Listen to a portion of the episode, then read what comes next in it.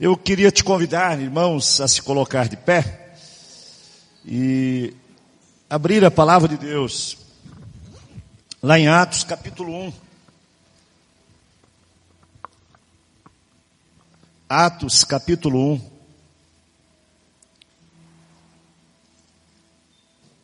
Atos Apóstolos, capítulo 1, no versículo 8.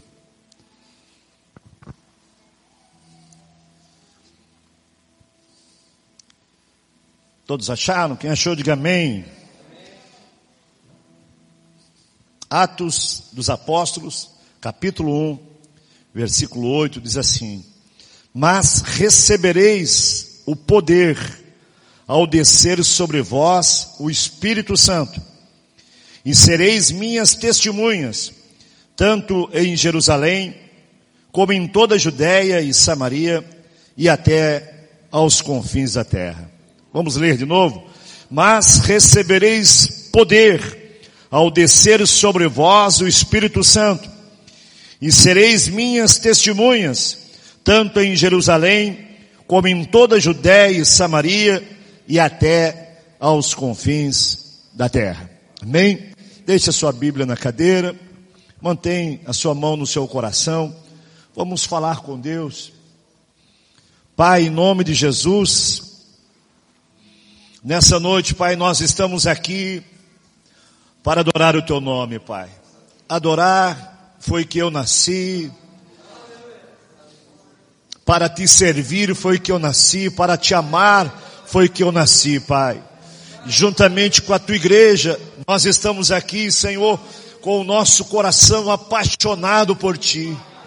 E queremos, Senhor Deus, que o teu Espírito Santo, ele possa nos envolver nessa noite de uma maneira tal, Senhor, que nós possamos sair daqui, meu Deus, cheios do teu Espírito Santo, transbordando da tua graça, que possamos, Senhor, nessa noite mergulhar no oceano do teu Espírito, Pai. Vem sobre nós nessa noite. Vem sobre a tua igreja, Senhor. Desperta o nosso coração a ti nessa noite. Pai, fala conosco, Senhor ministre a tua palavra ao nosso coração e derrama sobre nós a porção dobrada do teu espírito no nome de Jesus. Amém. Se assente na presença de Deus. Glória a Deus. Essa palavra, esse versículo em Atos 1:8 sempre me chamou muito a atenção desde o início da minha conversão.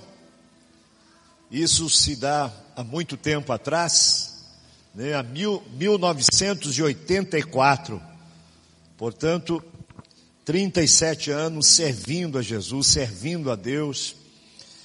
E desde o início da minha conversão, ela se deu com base nesse versículo, nesse versículo Atos 1:8, que fala sobre a manifestação, o poder do Espírito Santo em nossas vidas, que nos leva a ser uma testemunha eficaz na terra. Sem o Espírito Santo, nós somos uma igreja fria, uma igreja tímida, uma igreja medrosa, uma igreja que se encolhe diante da sociedade, diante dos problemas, das lutas a presença do Espírito Santo, a manifestação do poder do Espírito Santo em nós, nos leva a ser uma testemunha que possa impactar aonde nós estamos inseridos, seja em qualquer área da sociedade, seja em qualquer lugar aonde o Senhor tem te colocado, o teu testemunho, a manifestação do poder do Espírito Santo na minha, na sua vida, nos leva a dar testemunho que vai impactar as pessoas que estão em nossa volta. Por isso, a importância do poder do Espírito Santo em nossas vidas. Não é apenas o batismo do Espírito Santo, quando nós fomos batizados, quando nós fomos cheios, começamos a falar em línguas estranhas, o encher do Espírito Santo deve ser algo contínuo na nossa vida, deve ser algo diário na nossa vida. Assim como eu e você se alimentamos diariamente, diariamente eu e você precisamos, temos uma carência, uma necessidade da presença, do poder do Espírito Santo na nossa vida. Porque nós queremos impactar a sociedade no qual nós estamos inseridos. O teu testemunho tem que impactar tem que gerar mudança, transformação. Nós somos um agente de mudança, de transformação. Em Romanos capítulo 12, no verso 2 diz isso.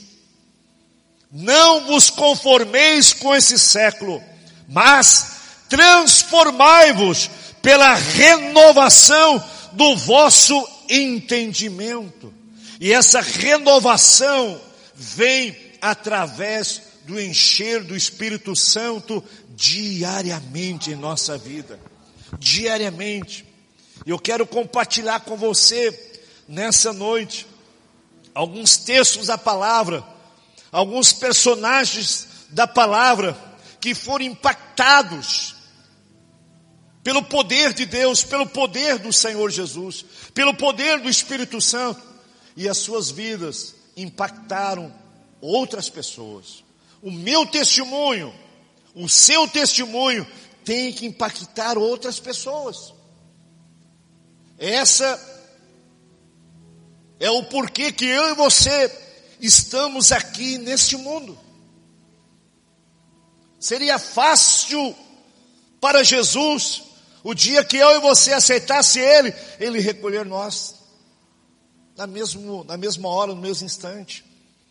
Mas ele mesmo na oração intercessória diz: Pai, eu não peço que o tire do mundo, mas que os livre do mal. Por quê? Porque eu e você somos a luz desse mundo. Nós somos o sal da terra. Assim como Israel, Jerusalém, Israel é o termômetro, e está acontecendo isso, chamando a atenção da igreja do Senhor, o que está acontecendo em Israel, lá na, nas terras de Israel, em Jerusalém, é chamando a atenção da igreja. Jesus está voltando. Jesus está vindo para buscar a sua noiva, a sua igreja.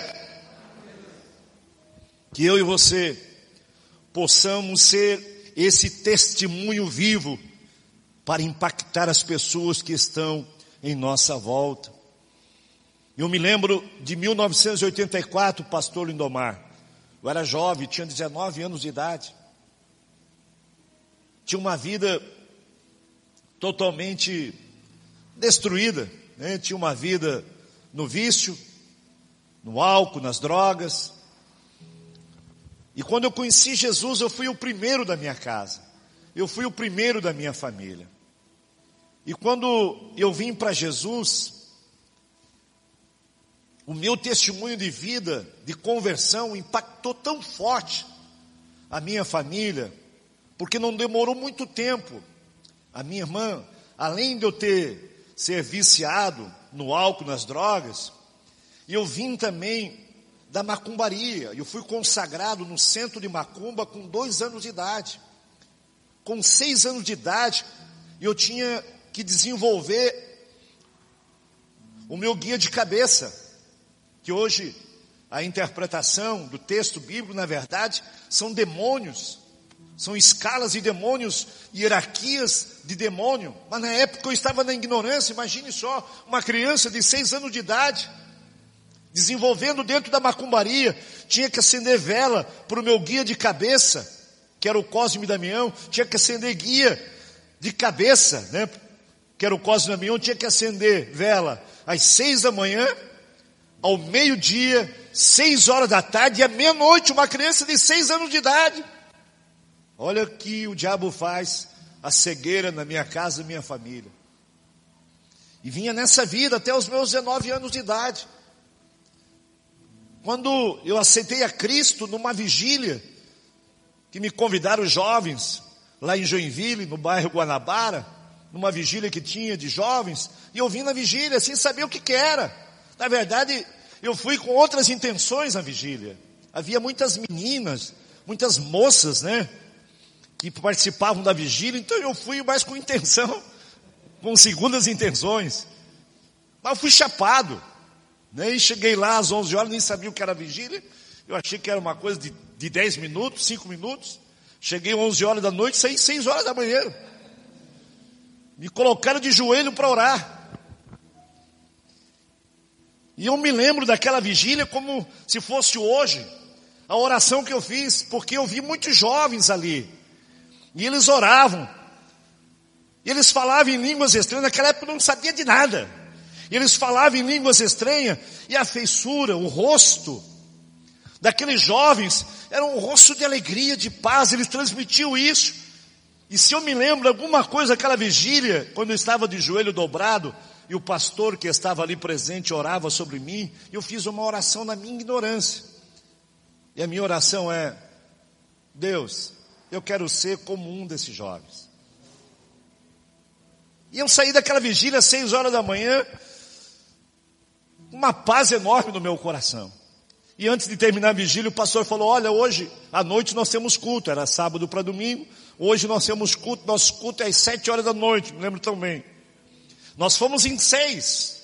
Era eu e mais cinco, chapado. Fomos para a vigília. Apesar que durante a madrugada saiu todo o porre, né? Seis horas já estava alerta. E quando ele fez o apelo, às sete horas da noite daquele domingo, dos seis que foram, voltou eu e outro. E quando o pastor falou de Jesus naquela, naquele culto, quem quem queria aceitar Cristo como Salvador e Senhor, ah, eu saí correndo de lá, eu e esse amigo, e viemos na frente, ele fez o apelo, nós dobramos o joelho, chorei muito naquela noite, recebi Jesus como Salvador e Senhor da minha vida, e a partir daquele mês de setembro de 1984, nunca mais. Aquele que bebe da água de Jesus não tem mais sede do mundo, meu irmão. E a minha vida foi impactada. Era viciado.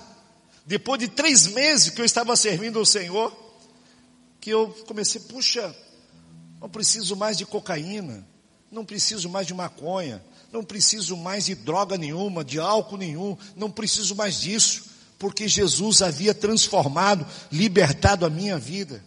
E esse impacto do meu testemunho levou a minha irmã a se converter a Jesus. Não demorou muito tempo, a minha mãe se converteu a Jesus, depois o meu padrasto, depois os meus irmãos, hoje da minha família, são mais de 30 pessoas que receberam a Cristo como Salvador e Senhor de suas vidas através do meu testemunho lá no início. Por isso que o testemunho de uma pessoa vai impactar as pessoas que estão em sua volta e vai gerar mudança e transformação. Eu quero falar de uma pessoa, com o impacto do testemunho dele, Jesus não precisava mais pregar. Abra comigo, se você quiser, abra comigo no Evangelho de João, capítulo 12. Eu quero falar de Lázaro. Todos conhecem a história de Lázaro no capítulo 11 de João, que fala da morte, primeiro doente, aí Jesus soube que ele estava doente, Jesus não foi, Lázaro morreu, Jesus não foi, depois Lázaro foi sepultado, aí Jesus foi. E no capítulo 12, 11 fala da ressurreição de Lázaro, no quarto dia, Lázaro estava morto, foi sepultado, quarto dia, já estava cheirando mal, no quarto dia de uma pessoa morta, a carne, o corpo da pessoa vai empobrecendo, ficando podre. Ele já estava cheirando mal.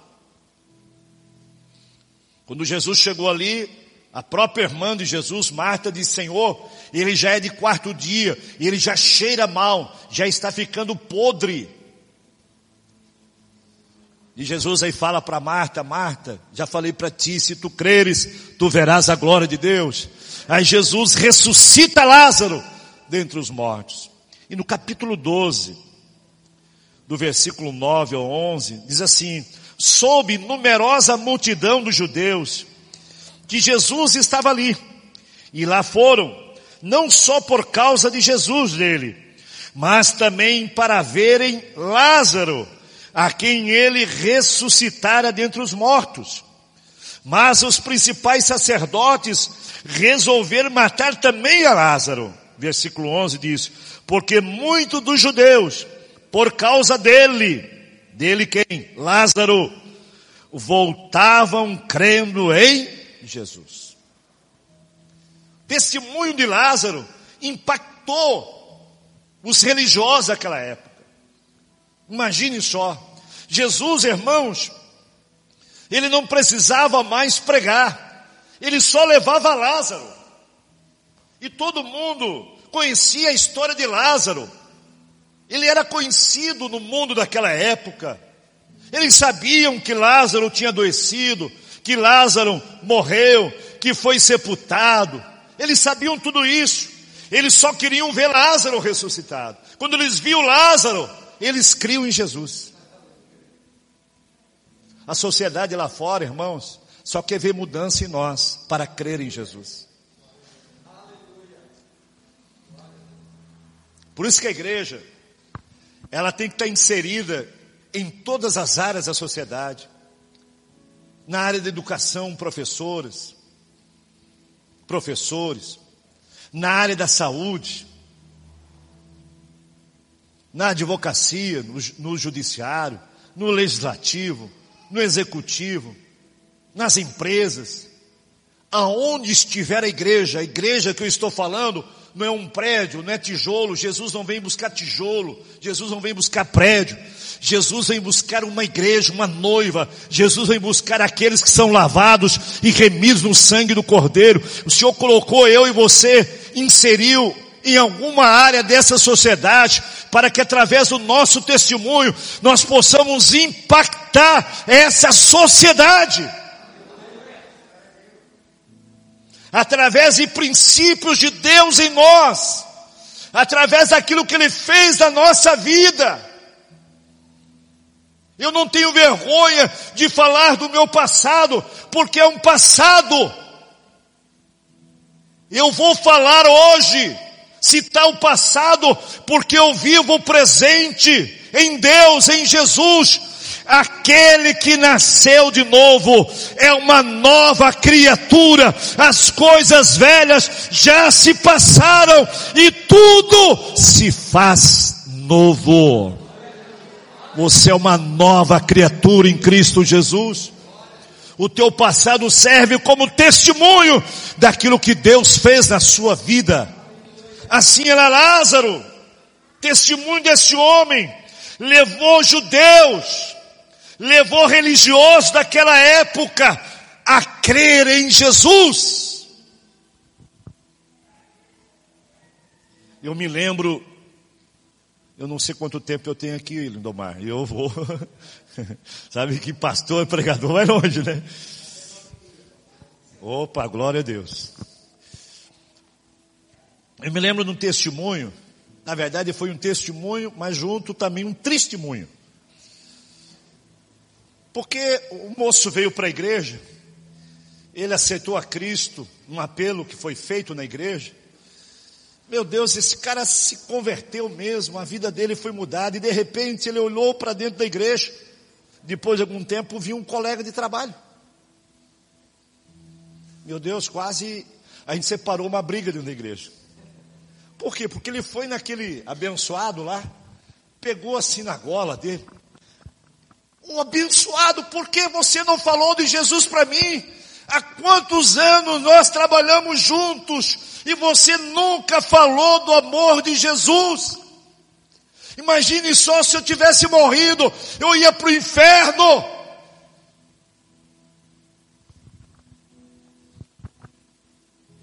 Eu e você fomos colocados para testemunhar de Jesus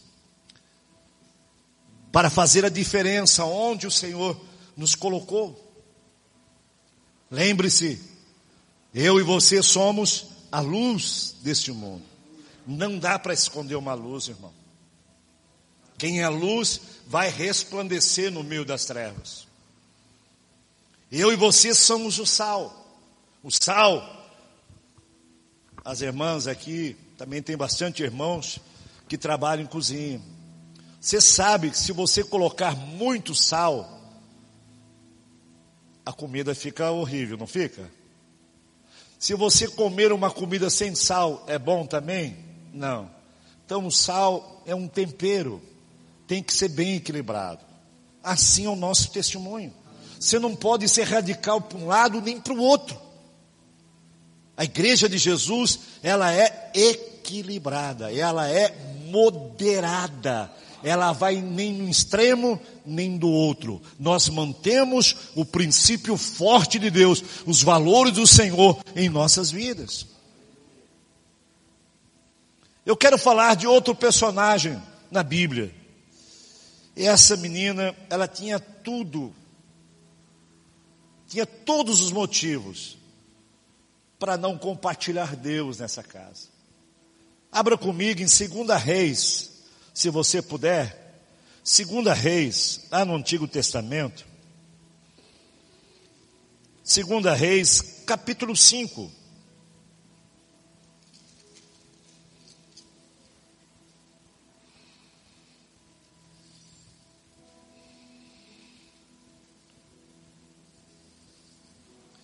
E o versículo 2 de 2 Reis, capítulo 5, versículo 2, fala dessa menina.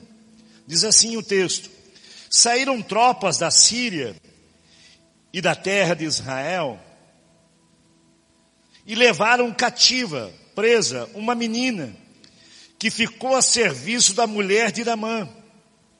Disse ela à sua senhora: Tomara o meu senhor estivesse diante do profeta que está em Samaria, e ele o restauraria da sua lepra. Só até aí.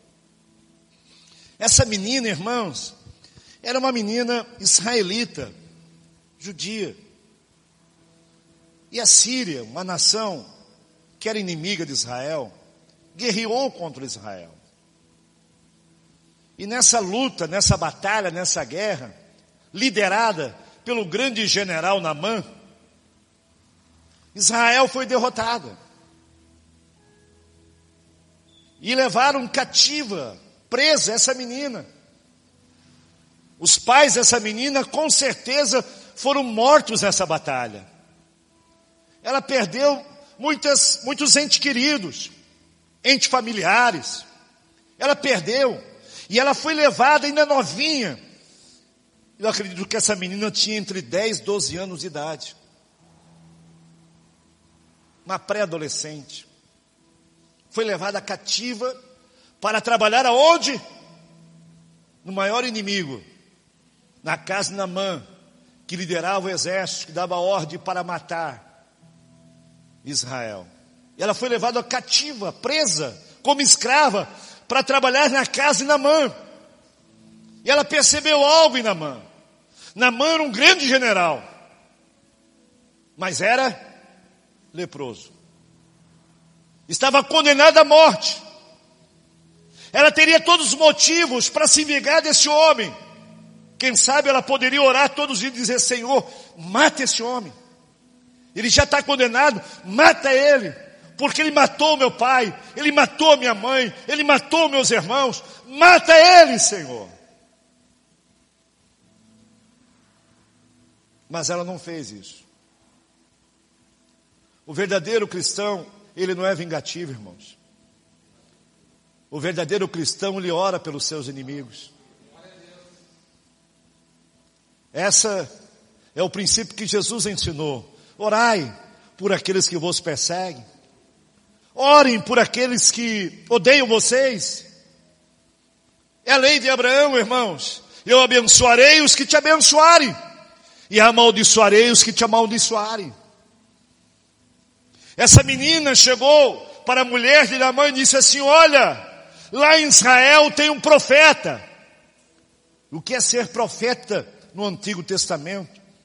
O profeta, era o representante de Deus na terra. O sacerdote representava os homens diante de Deus, mas o profeta não. O profeta representava Deus diante dos homens. Quem olhava para o profeta via a pessoa do próprio Deus. Essa menina disse: Olha, se na mão, meu senhor, fosse até Israel e falasse com o profeta, ele iria restaurar dessa doença. E a mulher de Namã levou para Namã, Namã pediu ordem ao rei, o rei pediu ordem, mandou carta para o rei de Israel. O rei de Israel enviou ao profeta Eliseu. E o profeta Eliseu mandou um recado para Namã. Disse para Namã, Namã, mergulha sete vezes no Rio Jordão. Ele questionou, não quis, argumentou que a Síria tem rios mais limpos, mas em convenceram ele, ele desce no Rio Jordão. Sete vezes. E na sétima vez, a carne dele, que era leprosa, que estava condenado à morte, a pele desse homem, se tornou como a pele de uma criança. Namã não conhecia Deus. Namã foi conhecer a Deus através do testemunho de uma menina escrava. Uma menina que foi levada cativa para trabalhar como empregada na casa dele, para ser escrava, mais do que empregada, era escrava. Mas essa menina, mesmo lá, ela testemunhou a respeito de Deus. E o impacto do testemunho dessa menina levou Namã a receber da parte de Deus a cura, o milagre na sua vida. E se você ler o texto todo de 2 Reis, capítulo 5, você vai entender no final que o próprio Namã se entrega a Deus. E ele diz: Não há outro Deus a não ser nas terras de Israel. Sabe, irmãos, o nosso testemunho tem que impactar as pessoas que estão em nossa volta. O nosso testemunho vai impactar as pessoas que estão em nossa volta. Outro testemunho que eu quero dar aqui, que está lá no livro de Daniel. Abra comigo em Daniel capítulo 3. Já estou chegando no final. Mas não poderia deixar de falar desses três moços. Sadraque, Mesaque e Abdinego. Esses três moços também foram levados cativos da terra de Israel para a Babilônia. Mas desde o capítulo 1 de Daniel, juntamente com Daniel, esses três amigos assentaram no seu coração não se contaminar com as iguarias do rei. As iguarias do rei, a alimentação que o rei recebia, antes de receber, de colocar na mesa do rei, lá na Babilônia, era consagrado a ídolos, era consagrado a demônios. E Daniel e os seus três amigos assentaram no seu coração não se contaminar com as iguarias do rei. E no capítulo 3, fala que esses três amigos, eles cresceram lá no reino da Babilônia. Eles se tornaram grandes. E um, um dia, esse rei, chamado Nabucodonosor, ele teve uma infeliz ideia. Qual era, foi a infeliz ideia? De fazer uma grande estátua. Uma estátua dele mesmo. Para que todos pudessem se curvar e adorar aquela estátua. Ele colocou um som e todos que ouvissem aquele som tinham que se curvar, tinham que adorar aquela imagem, aquela estátua. E aqueles que não adorassem aquela imagem, aquela estátua, eram jogados numa fornalha de fogo. E assim começou. Os três amigos não se dobraram. E alguém veio e contou para o rei. E o rei disse: chame esses três aqui. E o rei disse: vocês não estão obedecendo a minha ordem? Por que, que vocês não se dobraram diante da imagem que eu fiz? Por que, que vocês não estão servindo ao Deus que eu fiz nessa imagem? Aí eu quero que você possa ler comigo alguns versículos da palavra. Versículo 16 de Daniel, capítulo 3, diz assim: Responderam Sadraque, Mesaque e Abdinego ao rei: Ó oh, Nabucodonosor, quanto a isto não necessitamos te responder. Se o nosso Deus a quem servimos quer nos livrar-nos, ele nos livrará da fornalha de fogo ardente e das tuas mãos, ó rei. Se não fica sabendo, ó rei, que não serviremos os teus deuses, nem adoraremos a imagem de ouro que levantaste. Consequência disso, o rei ficou tão furioso que mandou acender a fornalha sete vezes mais. E jogou na fornalha esses três amigos, esses três monstros, Sadraque, Mesaque e Abdinego. E ele ficou olhando de longe. E ele percebeu, eles lançaram três. E ele disse, mas eu vejo quatro dentro da fornalha de fogo. E eles estão passeando. E o quarto é semelhante a um Deus.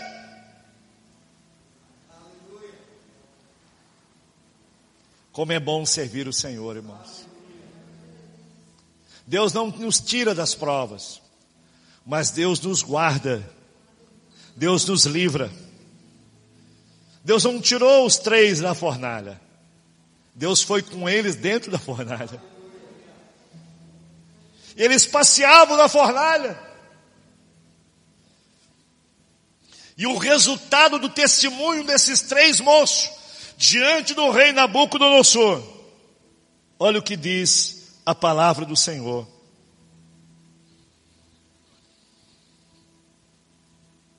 Versículo 28. Nabucodonosor. Falou Nabucodonosor e disse: Bendito seja o Deus de Sadraque, de Mesacre e de Abdinego, que que enviou o seu anjo e livrou os seus servos que confiaram nele, pois não quiseram cumprir a palavra do rei, preferindo entregar o seu corpo a servir e adorar a qualquer outro Deus, senão o seu Deus. Olha o que o rei faz. Portanto, faça um decreto, pelo qual todo povo, nação e língua, que disser blasfêmia contra o Deus de Sadraque, Mesaque e Abdinego, seja despedaçado e as suas casas sejam feitas em monturo, porque não há outro Deus que não possa livrar como o Deus de Sedraque, Mesaque e Abednego. Que testemunho tremendo! Que impacto numa sociedade, irmãos. Que nós estamos orando. É para que a igreja do Senhor no Brasil possa impactar essa sociedade.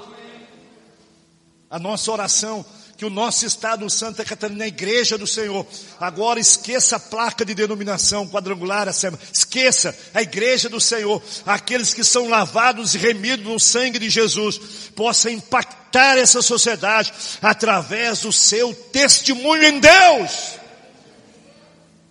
Que você possa impactar a sua família com o seu testemunho.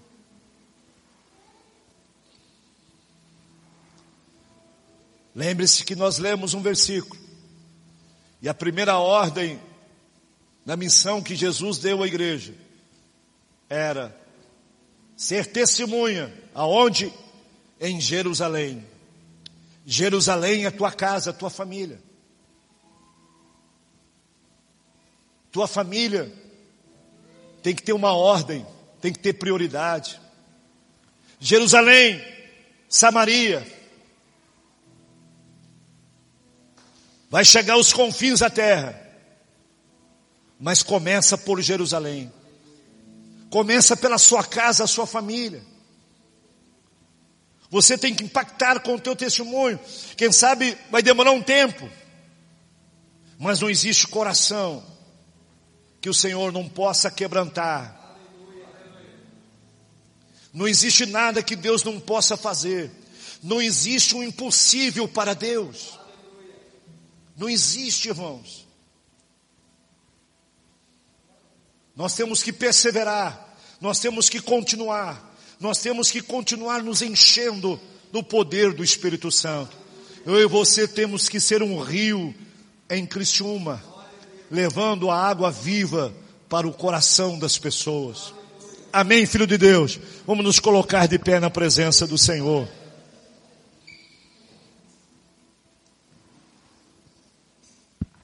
Teu testemunho vai impactar a sua família. Olha que eu vim de uma família, era difícil, irmãos. Falei para vocês, nós tínhamos um congá em casa. Sabe o que é congá? É um centro de macumba dentro da própria casa. Meu padrasto tinha feito uma, uma edícula atrás que era o centro de macumba. Tanto meu padrasto, a minha mãe, a minha irmã, como eu, éramos macumbeiro. Os meus pais, meu padrasto e minha mãe já estavam atendendo lá. E quando eu me converti, irmãos, eu assentei no meu coração, eu preciso ser cheio do Espírito. Eu preciso orar. E eu orava, o meu horário de oração sempre foi de madrugada. Me acordava duas horas na madrugada, três horas, e ficava uma hora e meia, duas horas orando. E muitas vezes nesse horário, o meu padrasto, que ficava meia-noite lá no centro de Macumba, ficava muitas horas lá. Ele vinha de madrugada, pastor Lindomar, e ele chegava no meu quarto e eu estava lá orando, clamando a Deus por misericórdia pela minha casa, pela minha família. E muitas vezes ele chegava, batia com violência, parece que ele ia arrombar a porta, ele batia e dizia: Cala a boca, Jair, porque ele ouvia a minha oração. Muitas vezes ele batia tão forte na porta pedindo para eu me calar, mas eu não me calava, eu, eu clamava ao Senhor de madrugada. O meu padrasto foi o último a vir. Minha, minha irmã veio primeiro, minha mãe, e o terceiro, diretamente da minha casa, foi o meu padrasto. Meu padrasto, ele não levava minha mãe, a minha irmã, nem eu na igreja. Ele tinha carro. Aí daqui a pouco Deus começou a operar, ele disse, não, eu vou levar vocês à frente da igreja. Aí ele começou a levar, deixava a gente em frente da igreja. Aí daqui a pouco ele ficava esperando nós. Aí ele começou a entrar na igreja, ficava no último banco.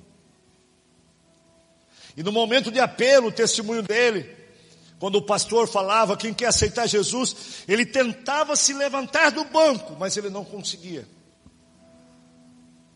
O espírito demoníaco prendia ele na cadeira, no banco. E chegou um dia que fizeram um apelo, o pastor fez o apelo, e lá atrás, ele resistiu o diabo. A Bíblia diz: resistiu o diabo e ele fugirá de vós.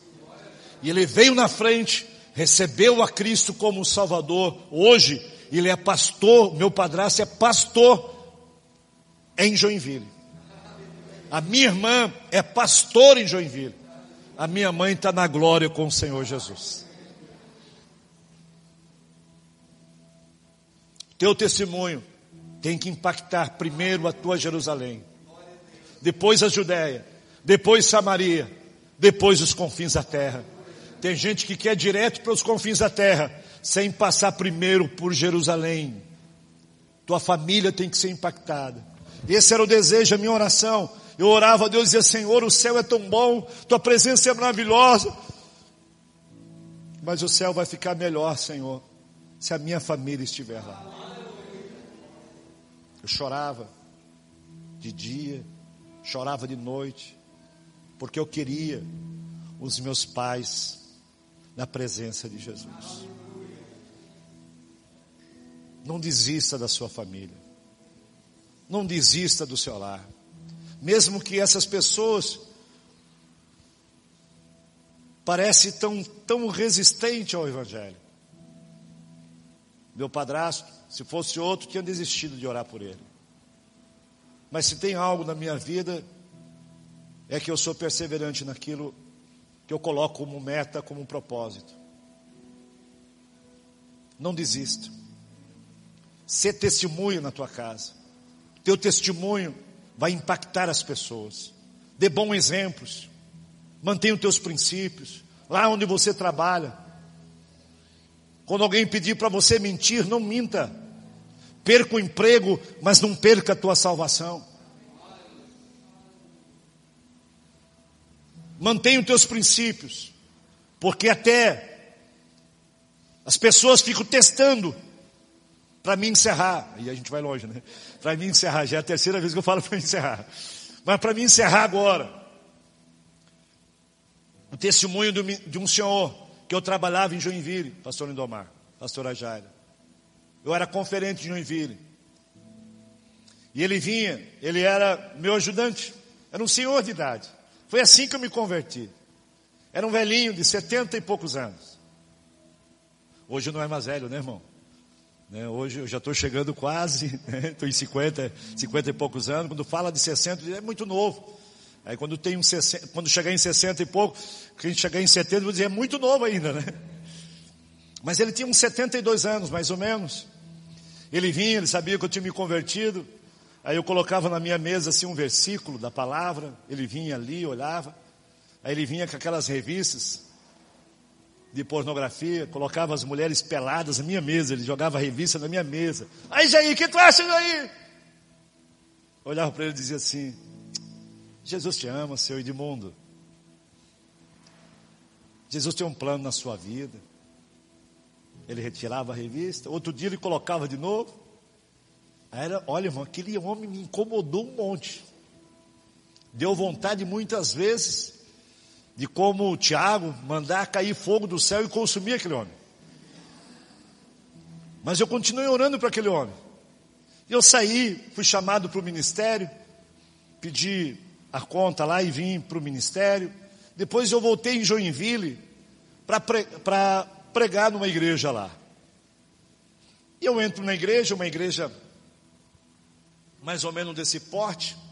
Quando eu chego na igreja, a igreja já tinha começado o culto, o pastor veio comigo, veio para o altar, a gente dobrou o joelho, estava orando um pouco ali, o culto estava começando, e de repente eu venho para frente, estou no altar, daqui a pouco eu olho, assim na minha frente, quem eu vejo? O velho Edmundo com uma Bíblia debaixo do braço, louvando a Deus e adorando o nome do Senhor. Sabe, irmãos, aquela semente que você plantou lá no coração de um amigo seu, você pode ter a certeza, ela não vai voltar para Deus vazia. Vai produzir fruto, você vai ver fruto na tua casa, na tua família, portanto não desista. Ser cheio do Espírito Santo se encha do Espírito, não tenha medo, não tenha vergonha, pelo contrário, o Senhor vai te dar coragem, ousadia para testemunhar de Jesus.